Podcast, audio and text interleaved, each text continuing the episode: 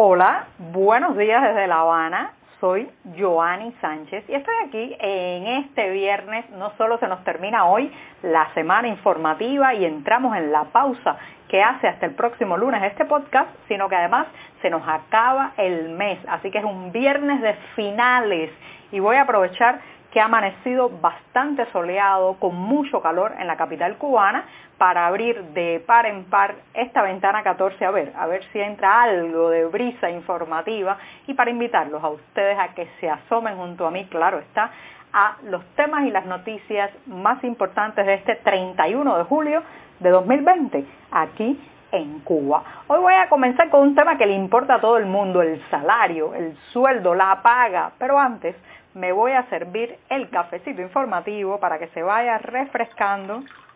Está recién colado, así que todavía está echando bastante humo, no es recomendable tomárselo así. Y lo dejo en pausa mientras les comento los temas que hablaré hoy. En un primer lugar, les adelanté que tocaré el salario medio. Sí, porque recientemente, esta semana, se dieron a conocer las nuevas estadísticas oficiales de cómo se comportó el salario medio en Cuba a lo largo del año 2019, que según estos datos oficiales pues aumentó. Pero trataré de cotejar este aumento con lo que le ha pasado al costo de la vida que se ha disparado en esta isla. En un segundo momento, preguntas y lecciones sobre un operativo policial. Sí, ayer jueves, después de grabar el podcast, bueno, pues eh, comprendí que estaba bajo un operativo policial aquí en el lugar donde vivo y está la redacción del diario 14 y medio y también era una situación que se repetía en la casa de numerosos activistas y periodistas independientes. Así que comentaré lo ocurrido y trataré de aventurar algunas respuestas y lecciones también. En un tercer momento, productos nacionales y el divorcio de la estética. Señoras y señores, este es un problema que llevamos arrastrando hace décadas y que sigue, sigue incidiendo sobre la realidad de los consumidores y los clientes cubanos. Y por último, recomendarles estar atentos a Isaías. Sí, ya es huracán. Dicho esto, presentados los titulares, ahora voy a pasar a revolver para tomarme el cafecito informativo, ese que de lunes a viernes en la mañana comparto junto a ustedes. Algunos se toman un té, una tisana, una infusión, un mate, un café más fuerte, un café más amargo. El mío está recién colado, como les decía hace un momento, breve, que hay que ahorrar, sin una gota de azúcar, como saben que me gusta a mí para despertarme informativamente, pero siempre, siempre necesario. Después de este primer sorbito del día, delicioso para seguir la jornada, pues les comento que pueden ampliar muchos de estos temas y la mayoría de estas noticias en las páginas del diario digital 14ymedio.com que hacemos desde dentro de Cuba y allí podrán acceder también si viven en la isla a partir de un proxy anónimo o de un servicio de VPN. Dicho esto, me voy con el primer tema que les contaba, importa a todo el mundo, porque tiene que ver con el bolsillo, el salario, la paga. Y eh, resulta que en los últimos días se ha dado a conocer la noticia de que el salario medio en Cuba subió a lo largo del año 2019. Estos son cifras oficiales y según estos datos se ubicó el salario medio en la isla en 879 pesos cubanos. Esto suena muy grande, parece una suma voluminosa, pero en realidad, señoras y señores, esto se traduce más o menos en unos 34 o 35 dólares si se usa la tasa de cambio del peso cubano en relación con el peso convertible y después con el dólar. Según la Oficina Nacional de Estadísticas e Información, bueno, pues esto es lo que ha ocurrido a lo largo de 2019, que subió el salario medio o el salario promedio en Cuba. Esto es una subida en relación con 2018 eh, de unos 102, 103 pesos cubanos. En fin, eso es más o menos lo que ha ocurrido.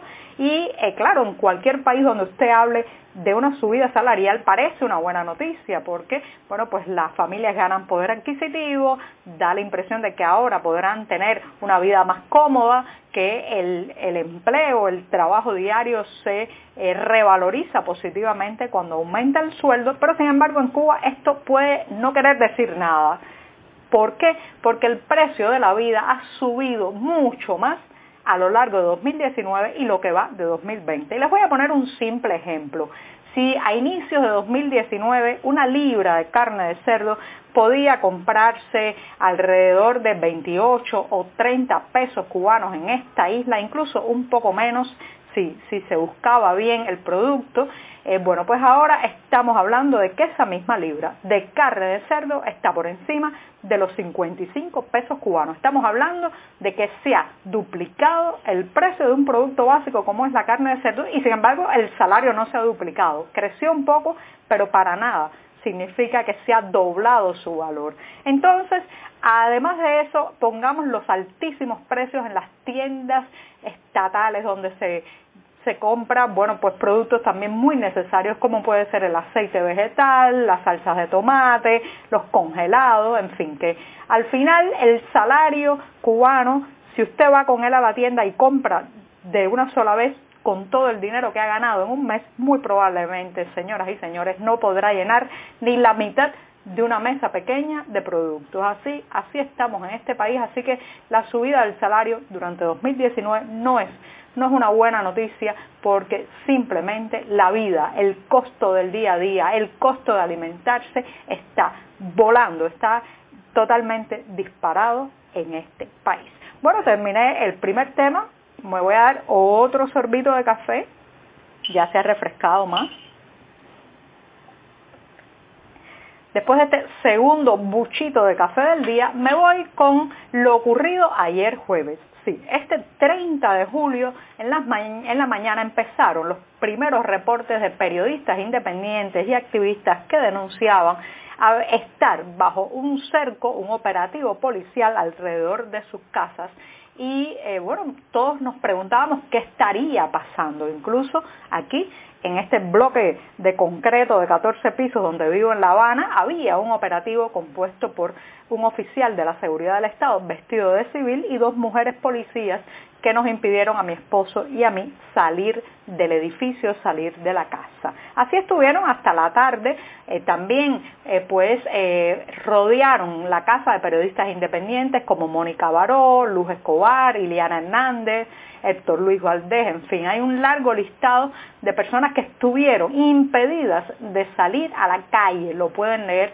en el diario 14 y medio. Ahora bien, ¿qué pasaba? Bueno, esa es la gran pregunta que nos hacemos. ¿O había una convocatoria desde la sociedad civil tan, tan secreta, tan, tan eh, discreta, que ni siquiera los implicados sabíamos de que se había lanzado la convocatoria? ¿O también puede ser que estuviera ocurriendo algo por ahí arriba, en las altas instancias del poder cubano, que no sabemos todavía y que probablemente nos enteremos en las próximas horas o en los próximos días. También hay una tercera opción, perdón, y puede ser que nada, estuvieran haciendo un ejercicio de represión, un ejercicio de vigilancia sobre algunos activistas y periodistas independientes para engrasar la maquinaria represiva y así tener la lista, tenerla en punta para otro momento en que en realidad pase algo. En fin, como ven, tenemos muchas preguntas, muchas dudas, ninguna certeza, pero lo cierto es que ayer de manera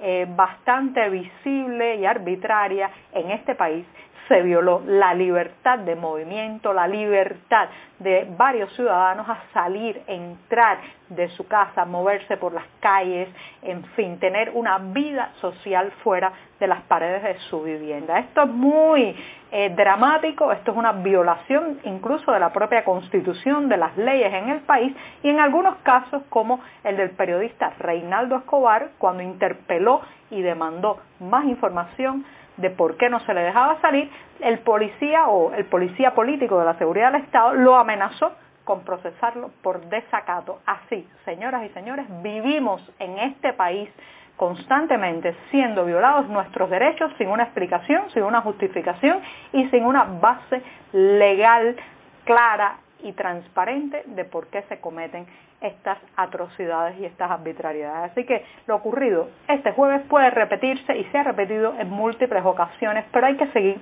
denunciando, señalando y cuestionando este accionar de las autoridades cubanas.